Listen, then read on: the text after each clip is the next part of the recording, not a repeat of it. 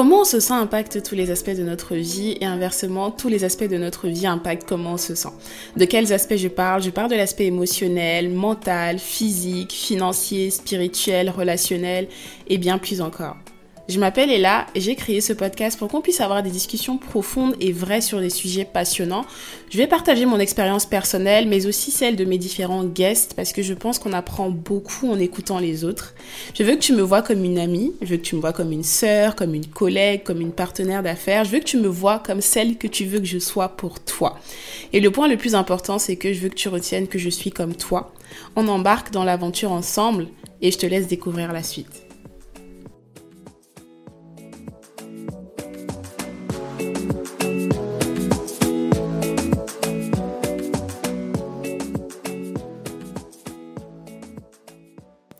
J'ai juste besoin d'être aimée, je veux juste avoir mon prince charmant, la personne qui coche toutes les cases, je veux juste me sentir bien avec quelqu'un, construire avec la personne. Et en réalité, je suis une bonne personne, donc je ne comprends pas comment ça se fait que je sois toujours célibataire. Qu'est-ce qui se passe? Autant de questions que probablement tu as pu te poser ou pas aujourd'hui. Et euh, si tu as écouté mes épisodes précédents, tu dois te demander, ok, pourquoi elle nous parle de relations amoureuses et tout? Moi, je m'en fous, c'est pas ma priorité ou quoi que ce soit. Alors, ce que je veux dire par rapport à ça, c'est que les relations amoureuses, comme toutes les relations humaines, sont une partie intégrante de notre société et sont hyper importantes. Et j'ai envie d'aborder la question un peu sous l'angle du célibat parce que je pense qu'il y a quand même pas mal de choses à dire par rapport à ça, euh, moi, ma perception de la chose, parce que oui, je suis célibataire, comment je le vis, euh, comment, voilà, qu'est-ce que je pense par rapport à ça, de comment tu devrais le vivre, même s'il y a absolument aucune règle à ce sujet. Et mon but n'est absolument pas d'invalider le fait que tu puisses te sentir peut-être mal ou tu aies ce besoin-là d'avoir quelqu'un dans ta vie, peut-être parce que tu estimes que tu es arrivé à un stade où c'est une nécessité. Mon but, ce n'est pas de te dire non, tu devrais t'en foutre. Je suis pas trop dans ce délire-là, mais c'est surtout de te faire comprendre que avant d'arriver à un stade euh, où tu es en couple, il faut peut-être passer par d'autres expériences. Il y a peut-être d'autres choses qu'il faut que tu comprennes, que tu apprennes, que ce soit de tes relations passées, de ta vie, de ce que tu veux, de la direction que tu veux y donner, et plein de choses encore. Parce que voilà, moi aussi, j'ai eu mes expériences, des expériences positives, d'autres un peu moins, qui m'ont appris beaucoup.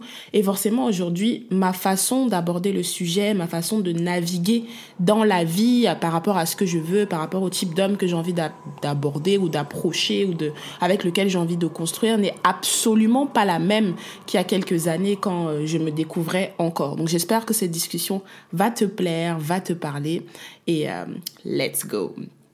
Alors, une des choses dont j'ai envie de, parler d'abord pour, euh, pour commencer, vous savez, quand moi j'ai euh, j'ai commencé, on va dire, un peu ma vie amoureuse, j'ai commencé à, à date, j'ai commencé à, voilà, à côtoyer des hommes, à avoir, voilà, mes propres expériences aussi. je me suis rendu compte que voilà, ma façon de voir les relations amoureuses ou même ma façon de voir mes périodes de célibat allait dépendre de la situation. Par exemple, généralement quand on sort d'une relation toxique ou même d'une relation qui s'est pas bien finie, pour moi en tout cas, j'avais souvent ce mindset-là de me dire, oh, je veux plus entendre parler des hommes, pour l'instant, je vais rester dans mon coin, je veux juste me focus sur moi, bosser sur ma personne, il y a encore un milliard de choses sur lesquelles je dois travailler. Donc vraiment très, très, très, très hostile. Mais pourquoi? Parce que je venais de sortir d'une relation qui ne me plaisait pas. Donc j'ai un exemple en particulier qui, euh, qui me vient à l'esprit, une relation qui pour moi était, euh, je pensais en tout cas, n'était absolument pas parfaite, mais je pensais vraiment, et la personne en face de moi, de l'énergie que je recevais, pensais que c'était une relation qui allait durer pendant très longtemps. J'avais l'impression qu'on était alignés, même s'il y avait plein de choses qui ne se passaient pas comme je voulais.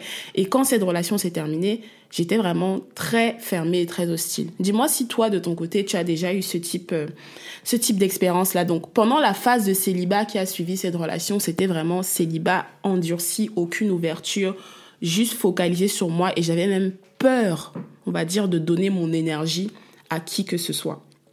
Et je parle de cette expérience parce que je pense que voilà, pas forcément tout le monde, mais beaucoup de personnes, quand ils passent par une rupture qui est compliquée, euh, n'ont pas forcément la facilité à se dire, OK, next, je passe à autre chose. Une fois de plus, ça dépend des gens. Je sais qu'en général, nous les femmes, je ne fais pas de généralité, on a souvent ce truc-là de, qu'on est très attaché à quelqu'un, qu'on se projette avec quelqu'un, ça semble souvent très très très dur de se dire ok là il va falloir que je me reprojette avec quelqu'un d'autre que je me dise il y aura quelqu'un d'autre qui sera capable de combler ce besoin. Et ce n'est pas toujours évident. Quand je réfléchis et je pense par exemple moi à ma toute première relation à mon tout premier amour euh, quand la relation s'est terminée pour moi c'était la fin du monde. Je me suis dit mais c'est impossible que je retrouve quelqu'un, ma vie va s'arrêter. En fait, j'avais l'impression que mon monde s'écroulait, alors qu'en réalité, pas du tout. C'était juste une phase de ma vie que, que je fermais. Et en fait, je dis tout ça pour dire, je pense aujourd'hui en tant qu'adulte que c'est hyper important, peu importe la phase dans laquelle on est dans notre vie, d'apprendre à l'accepter, d'apprendre à en tirer les points positifs. Je pense que qu'on soit célibataire, qu'on soit en couple, qu'on vienne de se séparer de notre compagnon, de notre conjoint, peu importe, c'est toujours pour une raison. C'est toujours parce que il y a quelque chose à apprendre. C'est toujours parce que c'est une période dont on avait besoin dans notre vie et je pense que plutôt que de se lamenter, de s'en plaindre, on devrait focaliser plus notre énergie à profiter, on va dire, du moment. Mais c'est très facile à dire, hein. c'est très facile à dire parce que moi aussi, pour être totalement honnête, ce n'est pas parce que je suis célibataire aujourd'hui et que je suis en soi bien dans ma condition de célibataire, je ne le subis pas parce que j'aime passer du temps avec moi parce que ça me permet de faire autre chose. Mais ça n'empêche qu'il y a toujours ce désir au fond de moi de me dire, OK, j'ai envie de rencontrer la personne qui correspond à ce que je recherche, avec laquelle on va construire ce qu'on a à construire par rapport aux standards et aux critères que j'ai pour moi. Donc ce n'est pas mauvais de, en tant que personne célibataire, de se dire, OK, j'ai ce désir-là d'avoir quelqu'un. Maintenant, je pense que où il faut faire attention, c'est que ce désir-là ne devienne pas une obsession. Parce que moi, j'ai fait cette erreur à une époque et ça m'a mené dans une relation où j'étais tellement persuadée que c'était la personne de ma vie parce que j'étais euh, totalement aveuglée par plein d'aspects extérieurs. Et le mot vraiment que j'ai envie d'utiliser, c'est maximiser maximiser son temps de célibat, qui m'a inspiré ça. Il y a un YouTuber américain que j'aime beaucoup, pour ceux qui parlent anglais, ça peut être intéressant de checker, qui s'appelle Anthony O'Neill. En fait, le but de sa chaîne YouTube, c'est pas de parler de relations amoureuses, hein. bien au contraire, c'est de parler de finances, d'argent et tout ça. Mais il a à peu près 37-38 ans et il parle beaucoup aussi de relations amoureuses. Et il, euh, il a créé un programme de formation donc, qui sont liés à tout l'aspect financier qu'il appelle How to Maximize Your Single Season. Donc, comment maximiser son temps de célibat. Et même des fois, euh, sur sa chaîne YouTube, quand il a des guests ou même lui-même quand euh, quand il fait des vidéos, il met en avant euh, son célibat et il met en avant les avantages, les inconvénients, comment utiliser entre guillemets ce temps-là de façon intelligente. Et j'ai trouvé son concept excellent, hein. pas que sur l'aspect financier, pas que sur l'aspect construction, business, etc., mais même sur tous les aspects de notre vie. Pour moi, c'est important de maximiser cette, euh, cette saison de notre vie et de, de prendre le temps de s'aimer, de prendre le temps de profiter de soi, de prendre le temps de se comprendre et de définir ses standards. Et j'ai envie de me poser un peu sur la question des standards, déjà pour te demander, est-ce qu'aujourd'hui, tu estimes que tu as des standards par rapport au type de personne que tu veux avoir dans ta vie, au type de personne à qui tu veux donner la possibilité et l'honneur, entre guillemets, de partager ton énergie ou pas, premièrement? Et par rapport aux standards, déjà, euh, voilà, il y en a plusieurs. Hein. Ça peut être des standards physiques, des choses physiques qu'on apprécie chez la personne. Ça peut être comportementaux. Ça peut être au niveau peut-être de la carrière, au niveau de... Peu importe. On a forcément tous, en tout cas en grandissant, construit des standards. Et pour faire un peu un parallèle entre ma vie de jeune fille, quand j'avais ma première relation euh, amoureuse, je devais avoir quoi, 17, 17, 18 ans, ma première vraie relation amoureuse les standards que j'avais avant ne sont absolument pas les mêmes que j'ai aujourd'hui.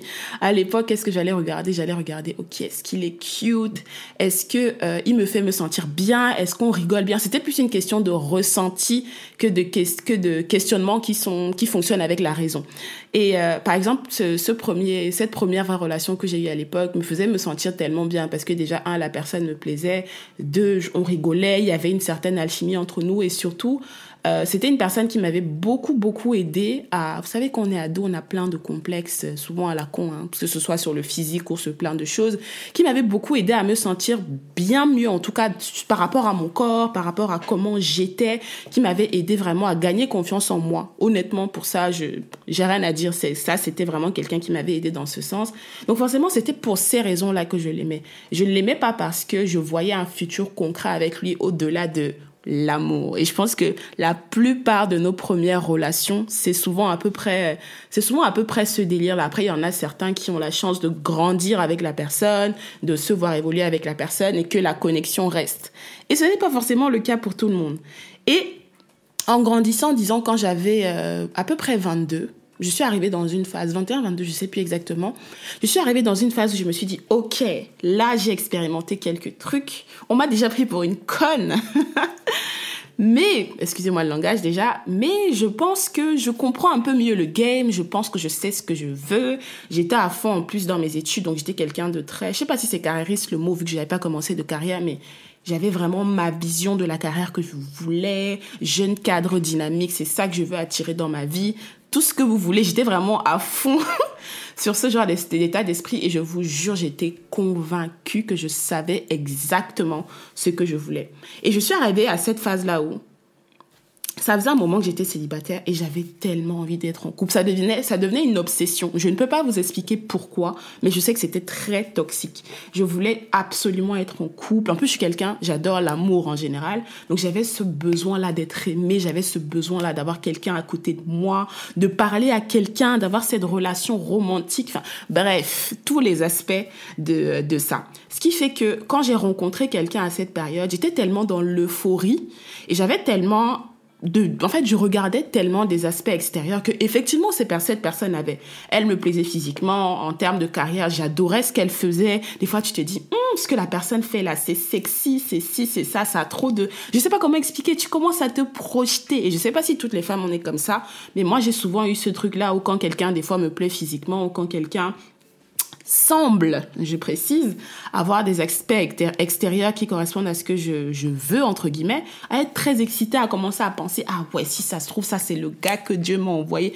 Et faut que je me calme.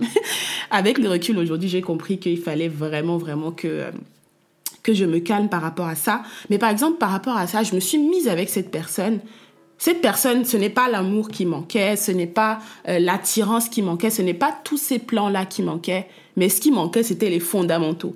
C'était les fondamentaux, c'était des questions que je n'avais jamais posées, que je ne m'étais même jamais posées à moi-même, mais qui pourtant, honnêtement, sont fondamentales parce que j'étais figée sur le fait que, enfin, j'ai quelqu'un Enfin, j'ai quelqu'un, il me plaît physiquement. Enfin, j'ai quelqu'un, j'adore ce qu'il fait en termes de taf, ça a l'air trop intéressant. J'ai l'impression qu'il me stimule intellectuellement, machin, tout ça, il est intelligent. Je voyais toutes ces cases-là, mais en fait, il y a plein de questions et plein de choses que je ne regardais pas. Et pour revenir rapidement sur le standard de beauté, j'ai envie d'avoir votre avis, surtout les filles, parce que je sais que c'est souvent nous les femmes qui avons ce truc-là de je m'en fous euh, s'il me plaît ou s'il est beau ou s'il est pas beau ou s'il me plaît pas, je m'en fous, tant qu'il me traite bien, c'est bien. Moi, personnellement, je partage pas cet avis. Je pense que la plupart des hommes ne partagent pas cet avis, vu qu'en général, ils sont très visuels. Je ne partage pas cet avis parce que j'estime que j'ai quand même envie de partager mon temps avec quelqu'un qui me plaît. Et quand je le regarde, je me dis, OK, I have a snack of a man. J'ai quand même un gars qui, qui, voilà, qui me plaît et qui, pour moi, c'est important. Après, est-ce que je dis que c'est tout? Est-ce que c'est le premier élément qu'il faut regarder? Absolument pas. Il y a tellement, tellement, tellement d'autres choses qui ont plus de place que ça. Mais pour moi, ça reste quand même très important. Parenthèse fermée. Donc, pour moi, aujourd'hui, par exemple, avec euh, l'expérience que j'ai, ou même les expériences que j'ai vues mes amis ou les gens autour de moi vivre, parce que forcément, je ne m'inspire pas que de moi, je m'inspire aussi et surtout des gens autour de moi. Aujourd'hui, on a la chance d'avoir les réseaux sociaux, on a la chance d'avoir accès aux livres, on a la chance d'avoir tellement, tellement, tellement de contenu sur lequel on peut s'appuyer en soi pour... Euh, définir un peu ce qu'on veut ou avoir différentes perspectives. Donc c'est un peu comme ça que moi j'estime que je me suis construite en ce qui concerne les relations ou par rapport à ce que je pense de ça.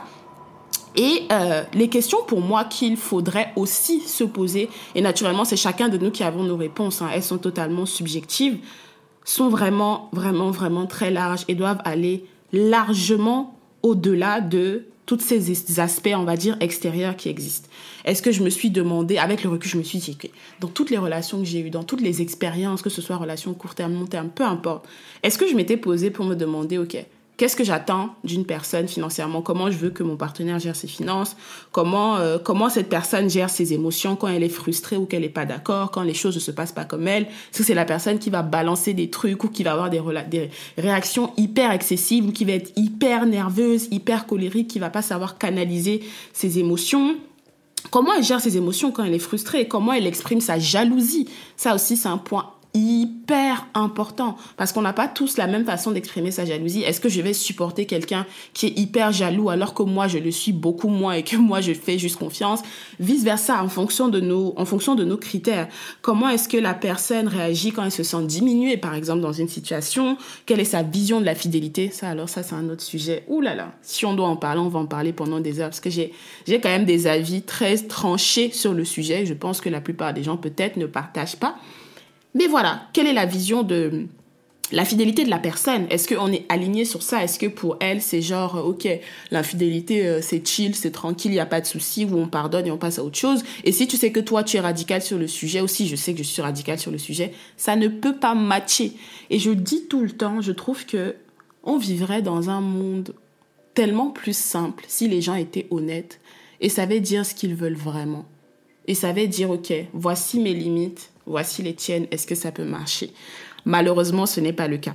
Donc voilà, il y a autant de questions comme ça qu'on peut se poser. On peut parler de sujets comme voilà, quelle est la perception de la personne de la monogamie, par exemple, si c'est ce qu'on recherche, ou alors on se dit on a une relation libre. Qu'est-ce que en fait on attend de quelqu'un? Qu'est-ce que j'attends de quelqu'un?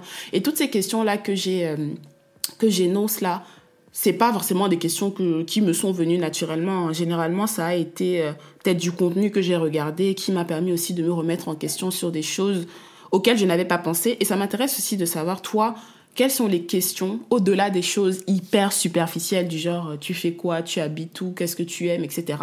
Quelles sont les questions profondes que toi tu poseras à quelqu'un qui est ton partenaire ou qui veut être ton partenaire pour te demander est-ce que finalement il y a de la compatibilité ou pas. En fait, il y a tellement, tellement de questions qu'on pourrait poser. Par exemple, je pensais à ça il y a quelques temps parce qu'il y a eu ce... Ça s'est un peu manifesté dans une de mes précédentes relations, pas totalement, mais un peu.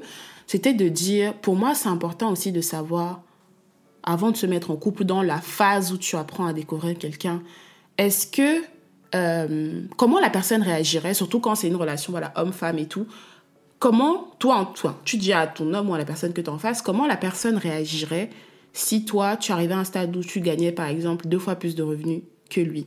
Pourquoi je parle de ça? Parce que je pense qu'on est dans une société, dans pardon, dans laquelle euh, voilà, c'est le patriarcat, on connaît déjà, ça c'est ça c'est un fait. Et ce n'est pas tous les hommes qui sont à l'aise avec le fait que leur partenaire gagne beaucoup plus qu'eux ou que leur partenaire ait beaucoup plus d'ambition ou de drive qu'eux. Et je pense que c'est important de poser cette question dans le sens où si toi tu sais que tu es une femme qui a énormément de drive, énormément d'ambition et que tu te mets avec quelqu'un peut-être qui en a moins, déjà quelle est votre perception de en tant que couple, qu'est-ce qui est à vous, qu'est-ce qui constitue votre patrimoine? Alors c'est toi de ton côté ou c'est lui de son côté, mais quelle est la perception que cette personne en face a de success, du succès entre guillemets, du succès que toi, sa compagne peut avoir? Et comment ça va le... Euh, comment ça va l'affecter? Parce qu'il faut être honnête, ce n'est pas tout le monde qui est à l'aise avec ça. Je me souviens à l'époque, je, quand justement un de mes ex que je, je voyais, enfin je voyais quand j'étais avec lui, je me suis rendu compte, et c'était même pas une question de une question financière, hein, mais je me suis rendu compte que le fait de me voir m'élever, c'est-à-dire qu'il appréciait le fait que j'étais quelqu'un qui aimait s'élever, qui aimait apprendre plus, devenir plus, etc.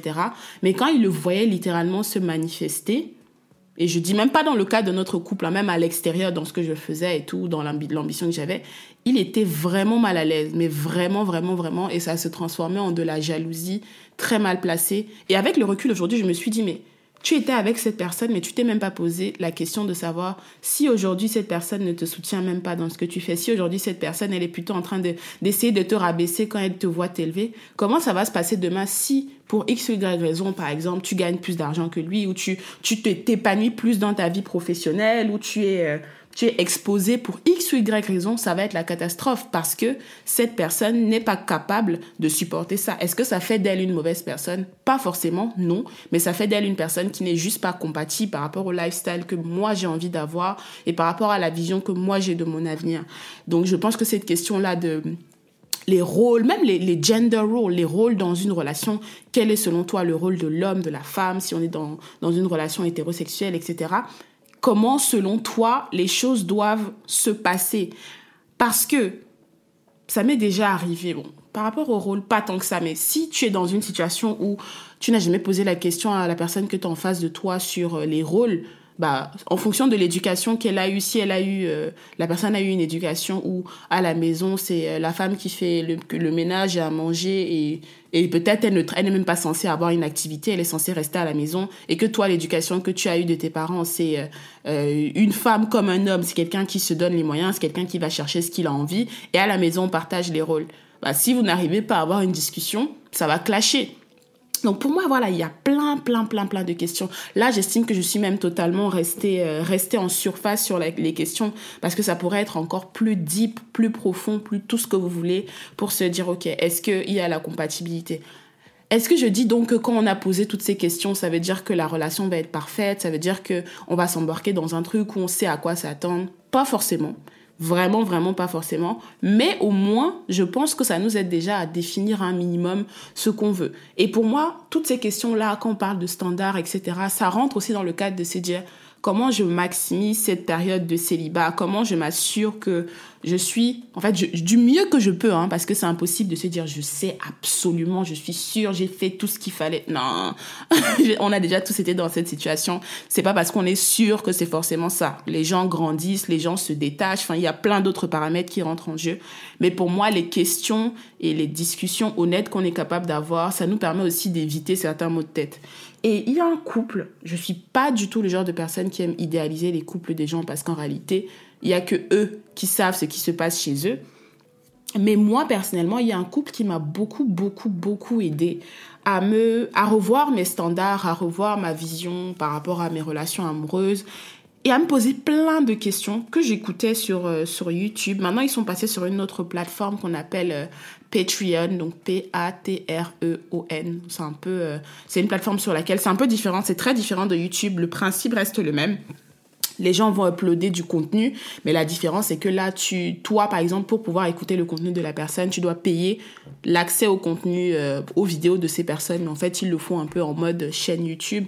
Et ce qui m'a beaucoup plu, quand ils étaient encore sur YouTube avec toutes les vidéos qu'ils faisaient, c'est que ils avaient vraiment des discussions profondes. Pour les gens qui aiment les discussions profondes, qui n'aiment pas juste les discussions plates de tous les jours, ça peut vraiment être des gens qui peuvent vous intéresser. Ils avaient des discussions très profondes et très honnêtes sur leurs relations, sur les standards et vraiment des standards qui étaient très très très bien définis. En fait, tu sentais que c'est un couple qui a vraiment pris le temps de se poser plein de questions. Est-ce que je suis en train de dire que oui, ils sont parfaits ou la relation ne va jamais se terminer? Je n'en sais strictement rien.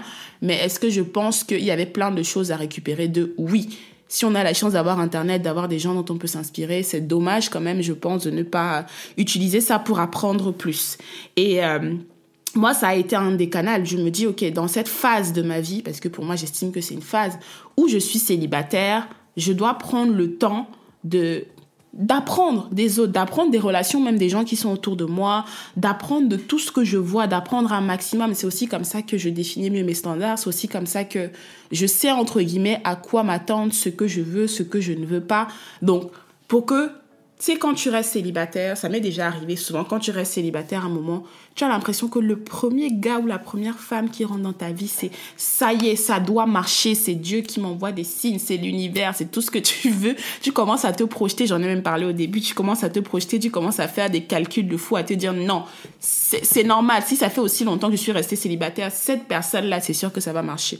Alors que pas du tout. C'est pas parce que tu as quelqu'un qui vient toquer à ta porte que cette personne correspond. C'est à toi voire moi, de faire le travail de, entre guillemets, de sélection pour se dire, OK, est-ce que par rapport à tel, tel, tel, tel, tel, tel, tel point, cette personne correspond réellement à ce que je recherche ou est-ce que je suis juste trop excitée ou est-ce que j'ai juste du mal à contrôler mes émotions? Et je sais que j'ai souvent eu beaucoup de mal quand j'analyse toutes mes relations passées je fonctionnais beaucoup au ressenti. Je dis pas que le ressenti, il ne faut pas l'écouter, mais le ressenti, ce n'est pas la seule chose qui doit nous faire prendre des décisions, c'est aussi beaucoup la raison. Et je fonctionnais beaucoup au ressenti en oubliant que, en réalité, quand tu décides de donner ton énergie à quelqu'un, en fait, c'est, c'est une décision qui est juste énorme. C'est, c'est une partie de toi que tu donnes à quelqu'un. Et avec l'une de mes précédentes euh, relations que j'ai évoquées tout à l'heure, je me suis rendu compte que je, je me drainais, en fait, en donnant mon énergie à cette personne-là. Mais comme je me basais plus sur les émotions que je ressentais, sur oui, mais je l'aime, mais oui, il a fait ci, oui, me fait me sentir comme ça, j'oubliais le fait qu'en fait, je suis en train de partager mon énergie avec quelqu'un qui me draine, en fait. Je suis en train de partager avec quelqu'un qui me fatigue, qui n'est pas à l'instant en train de me faire me sentir bien ou de me faire grandir ou de contribuer à mon évolution et vice-versa, même si moi derrière j'avais le sentiment que je l'aidais aussi à s'élever. Et euh, je pense aussi que, surtout quand on sort d'une relation toxique ou d'une relation tout court, c'est important. Dites-moi ce que vous en pensez par rapport à ça. Pour moi, c'est important d'avoir un temps, mais de célibat total. C'est ma vision, hein. je ne dis pas que c'est la règle. Quand je dis de célibat total, dans le sens où on ne voit personne, on ne parle à personne, on est juste avec soi-même. Et je dis ça pourquoi? Parce que pour moi, je ne vois pas comment je peux, moi personnellement, émotionnellement déjà, je ne peux pas, je ne vois pas comment je peux euh, apprendre de mes erreurs, parce qu'on a tous une part à jouer dans la fin d'une relation, il faut pas penser que non, c'est l'autre, mène à trash, je sais pas quoi. Tu as forcément fait quelque chose qui lui a donné la possibilité de faire ce qu'il t'a fait si tu estimes qu'il est responsable de la fin de la relation. Et pour moi, c'est important d'avoir ce temps-là de pause. Pour moi, ça doit durer minimum plusieurs mois de remise en question, de je me focus sur moi, de je me dis, OK, j'ai fait ci, ci, ça. Est-ce que je n'aurais pas peut-être dû aborder la question autrement? Est-ce que je n'aurais pas pu faire ci de telle ou telle façon? Parce que pour moi, c'est la seule façon dont on peut apprendre de nos relations. Je ne dis pas non plus que quand on fait ça, ça garantit que dans notre prochaine relation, on va être... Euh, qu'est-ce que je peux dire? On va être euh, prêt, on va savoir quoi faire, quoi dire. Non, parce que j'ai déjà eu à prendre ce temps de recul et j'ai recommencé encore les mêmes bêtises. Ça, c'est encore un autre sujet. Mais je pense quand même que quand on prend du recul sur une situation, ça nous permet d'avoir un regard différent sur les choses. Et euh, si on a quand même un bon maîtrise de nos émotions, de comment on gère notre vie en général, on pourra euh, être plus aguerri dans les relations et dans les choses qui viennent après. Et justement, pour, euh, pour finir aujourd'hui l'épisode, vraiment, je voulais parler de manière générale de ma perception du célibat parce que j'estime que c'est, c'est comme j'ai dit au début, extrêmement important de profiter de ce temps déjà, mais surtout d'accepter et de reconnaître que j'ai le droit d'avoir envie d'avoir quelqu'un. Il n'y a rien de mal à ça. Mais pendant que je n'ai personne dans ma vie, qu'est-ce que je peux faire pour me sentir bien? Qu'est-ce que je peux faire pour peut-être faire des dates avec moi-même, profiter de mon énergie, apprendre à me connaître, qu'est-ce que j'aime, qu'est-ce que je n'aime pas, définir mes standards, apprendre des relations des autres. Il y a tellement, tellement de choses qu'on peut faire dans cette saison, mais ça n'empêche qu'on a le droit aussi de d'avoir envie, on a le droit de vouloir visualiser la personne qu'on veut. Et, euh, et voilà, donc si tu as des personnes autour de toi qui te mettent la pression, oui, mais pourquoi tu es toujours célibataire? Je pense que tu es trop compliqué, je pense que si, je pense que ça, dis-leur de s'occuper de leurs affaires, ok?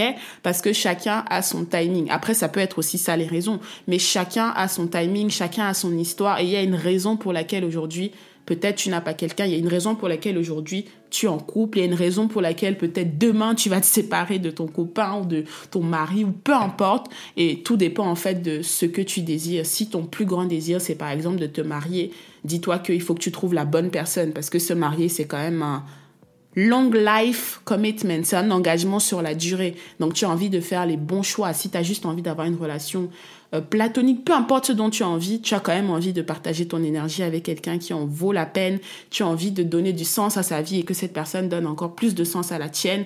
Mais c'est deux personnes complètes, selon moi, qui viennent ensemble et pas une personne qui complète l'autre. Donc voilà, voilà pour aujourd'hui. J'espère que cet épisode t'aura plu. En réalité, on peut parler de ce sujet pendant des heures parce qu'il y a tellement de choses à dire, mais ça m'intéresserait d'avoir ta perspective, tes expériences. N'hésite pas à me laisser 5 étoiles si tu as apprécié cette vidéo. Et voilà, à me laisser un petit commentaire aussi parce que ça me ferait plaisir de connaître ton ressenti. Et je te dis à lundi prochain pour le prochain épisode. Merci